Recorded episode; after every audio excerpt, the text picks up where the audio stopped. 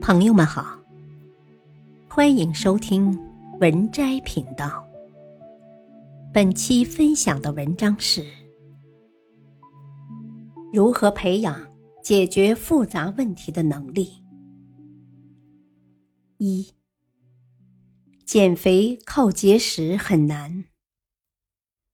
春天来了，急需减重，男女老少都在减肥。而一提到减肥，大部分人都想到节食，然后节食都是刚开始特有效，日子一长，你总有控制不住自己的时候。为什么减肥靠节食很难呢？原因是节食只会让人变得虚弱，而不是变瘦。当你经常饥饿时，大脑会判定周围环境发生变化。会降低新陈代谢保命，于是你吃的少，消耗的更少，时常精神不振、心慌乏力，这是人体的一种自我保护。真正的健康的减肥方式就是提高新陈代谢，让消耗量大于输入量。饮食、作息和运动。三者要结合在一起，多吃营养均衡食品，多运动，多睡觉。二、增强回路和恶性循环。通过思考问题、解决问题和输出产品，把自己的思考结果向外输出，从而吸引很多重要的问题输入，形成一个循环。所有伟大的知识工作者都在跑通这个循环。彼得·德鲁克的增强回路是：用咨询驱动，用讲课整合，用写作产品化。企业利润不足导致研发投入不够，研发投入不足让竞争力进一步下降。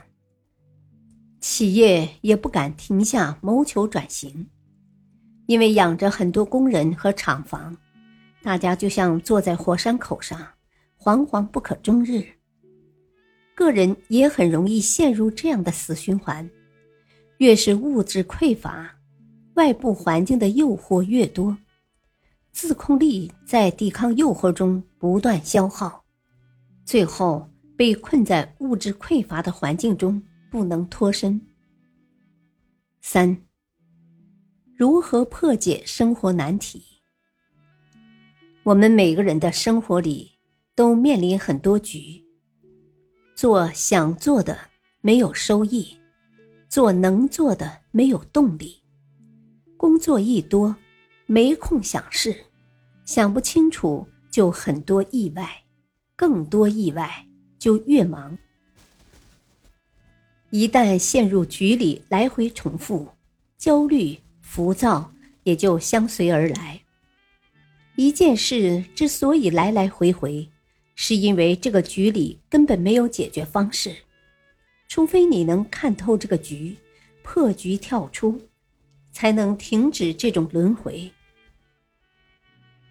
破解复杂的生活难题，需要我们学会搭建正循环系统。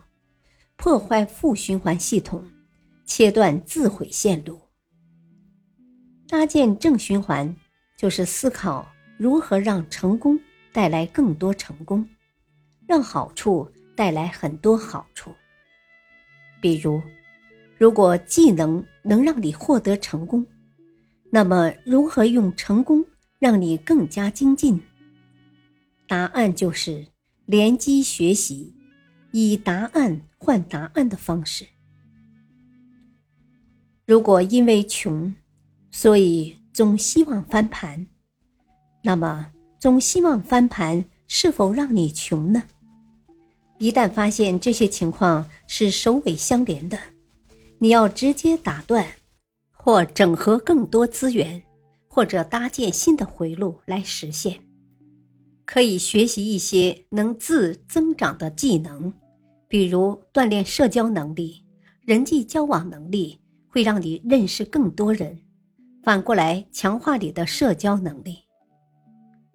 一旦拥有系统思考的能力，你的人生就开始搭建各种细小的正循环回路，而那些侵蚀你精力的负循环也会慢慢停止。